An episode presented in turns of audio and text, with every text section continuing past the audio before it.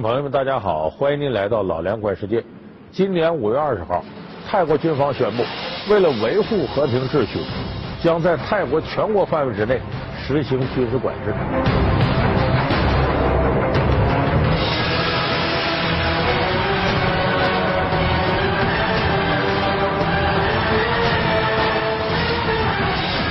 接下来，泰国陆军司令巴育出任了泰国临时政府总理。然后接管了泰国的上下医院，同时对一百多名泰国的政治人物实行了管控。照理说，这样由军方参与的政变呢，应该会引起泰国民众的一些恐慌。可是实际上呢，泰国人对此啊反应很平淡。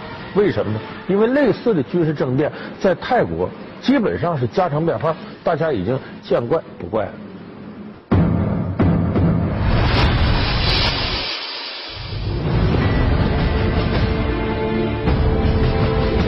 全副武装，街头出现机枪。五月二十日凌晨，泰国军方宣布全国戒严。仅仅两天之后，军方正式接管国家政权。持续数月、持续升温的泰国街头政治被一盆冷水迎头浇灭。八年，五任总理，红衫军上街，黄衫军上街，选举、上台、抗议、下台。究竟是什么原因导致泰国深陷一个循环往复的政治怪圈？本期老梁观世界为您深度解读跌宕起伏的泰国政局。泰国民众啊，对于这次泰国军方介入的政变，为什么能够泰然处之呢？这是因为泰国历史上多次发生这样的事情。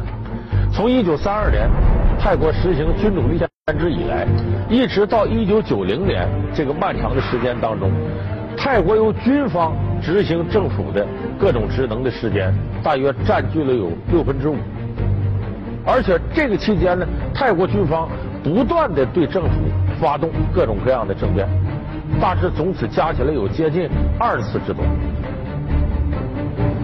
一九九零年以后呢，军方开始一点点淡出泰国的政治舞台，但是往往在最关键的时候，军方发挥最关键的作用。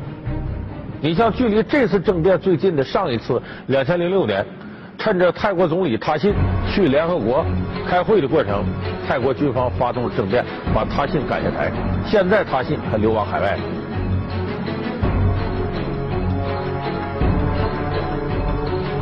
那么这一次为什么军队又杀出来了？因为泰国又出现了无法妥协的政治斗争格局。这一点我相信电视机前很多观众朋友关注泰国的朋友都会知道。最近这一两年，泰国是没有消停的时候。二零一三年十一月一日，泰国下议院通过了执政党为泰党提出的特赦法案草案。此法案的通过，意味着流亡海外的前总理他信将会获得赦免，引发了反他信势力的强烈不满。反对党随即开始了持久战式的游行示威。示威者除了在曼谷街头聚集，还冲击政府部门，试图导致政府部门瘫痪。为了防止局势进一步恶化，时任泰国总理英拉一周之内三次发表紧急电视讲话，再三表示愿意在特赦法案问题上让步。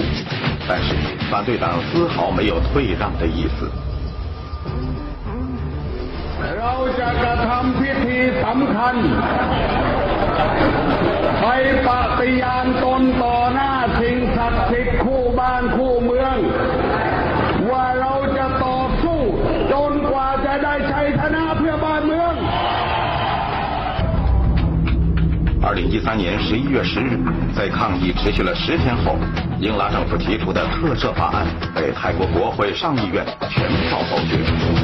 但是在曼谷的抗议示威却并没有停歇，相反却愈演愈烈。原本一万人的抗议队伍增加到了十万人。面对一个又一个的政府部门被反对者包围甚至占领，英拉含泪发出恳求：为了国家的安定，请终止示威，求求你们！但是这样的哀求之声显然无法阻止反对派愈演愈烈的脚步。ที่มานะนี่อยู่เมืองนครนะมาอยู่พ่อหลวงเพื่อพ่อหลวงเพื่อประเทศ แล้วอยากให้รัฐบาลนี้ออกไปจากประเทศไทย二零一四年一月十七日， 反政府示威领导人素贴带领队伍在曼谷街头示威时，遭手榴弹爆炸袭击，导致三十八人受伤。一直到五月二十号军事管制前夜，漫长的政治对立已造成至少二十八人死亡，八百人受伤。泰国的经济命脉，包括旅游业和海外投资，都出现大滑坡。持续数月的政治危机，将泰国经济拖至衰退边缘。僵持的最大后果，大家也都看到了：泰国经济下滑，旅游业严重倒退。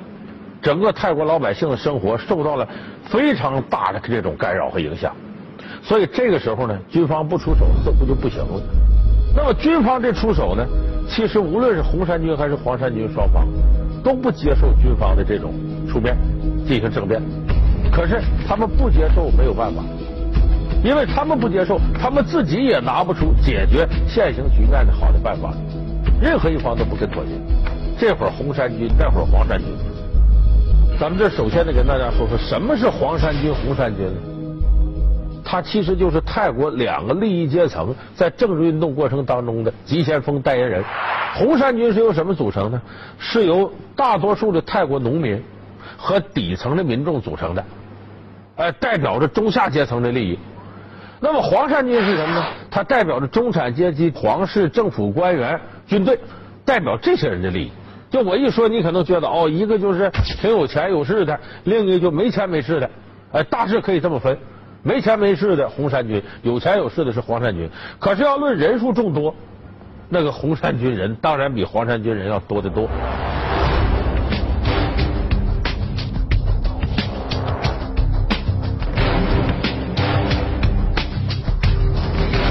就是谁也没有能力打败对方，一方掌权，另一方就闹。一直闹到对方下台，等另一方掌权呢，那一方又闹，也一直闹到对方下台，所以如此循环往复，形成了最近这一时段泰国政局的这种僵持。这是什么原因造成的呢？这得从两千零一年了，泰国总理他信上台开始说起。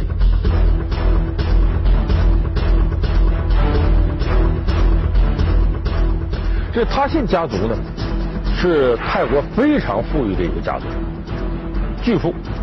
那么他们为了掌握政权呢，他们有一套非常鲜明的打法。泰国进入了民主时代之后呢，一人一张选票。那么在泰国人当中，占据大多数的还是弱势群体、平民百姓。泰国种水稻的这些农民。那么他信集团呢，就掌握了这一点。我走的是农村包围城市的路线，我要想在选举当中获胜，我就得让大多数人拥护我。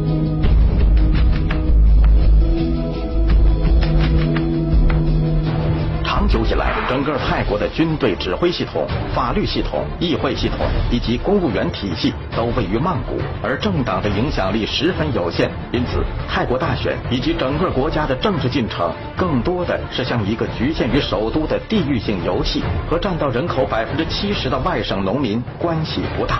而他信则首先打破了这个传统，按照一人一票的民主原则，把自己的政治民意彻底建立在了广大的农村。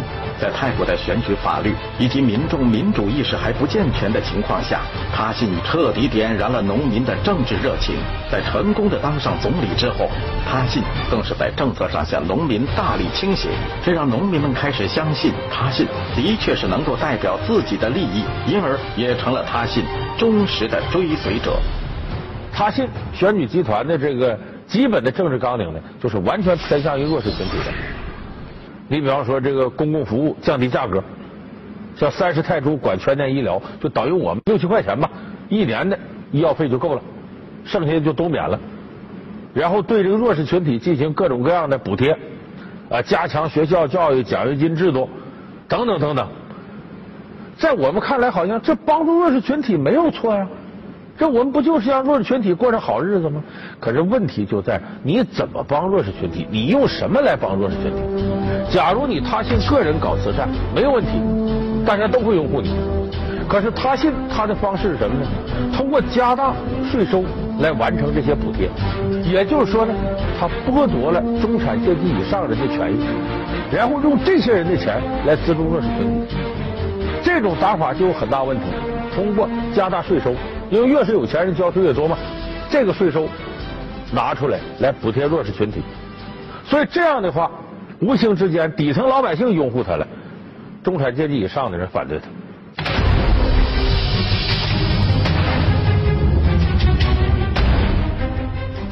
所以他信这种打法呢，有的人解读为帮助弱势群体，其实不具备正当性。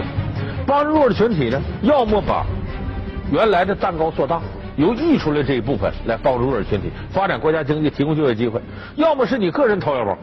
但是他信呢，这两样都没采用，他用的是一种呢加大税收的方式，这就损害了另外一个团队的利益。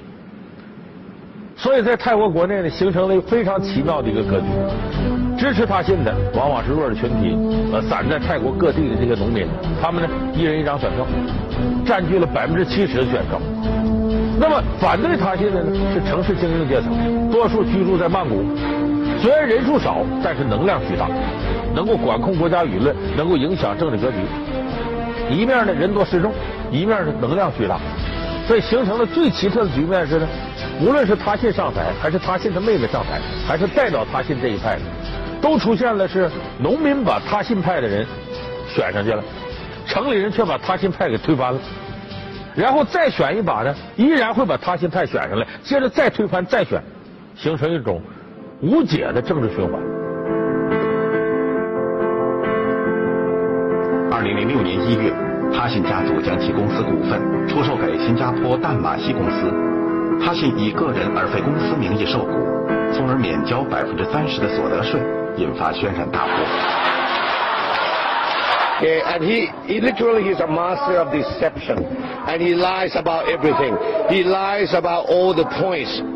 二月九日，他现的主要反对组织成立了人民民主联盟，开始走上街头进行大规模的反政府示威游行，要求他信政府下台。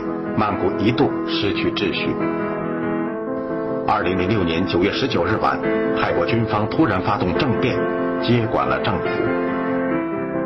紧接着，泰国迎来了他信政府倒台后的第一次大选，亲他信的人民力量党获胜。在选举期间，高呼自己是他信代言人的人民力量党主席沙马出任泰国总理，组建政府。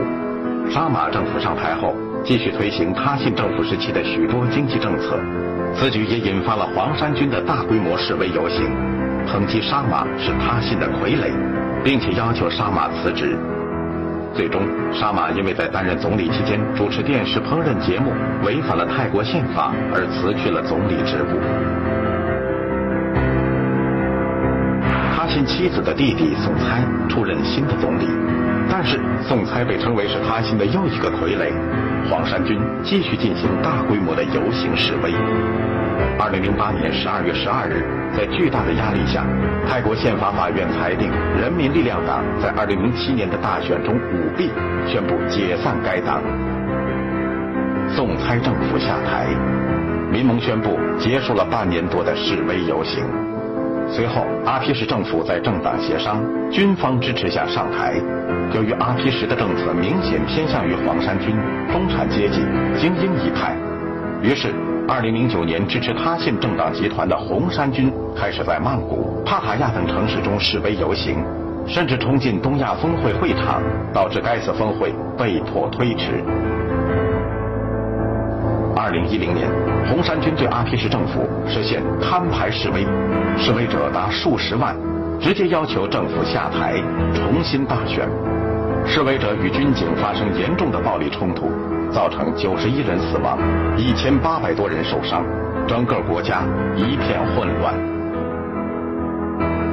迫于压力，二零一一年五月，阿皮什政府被迫在任期届满之前解散政府，举行大选。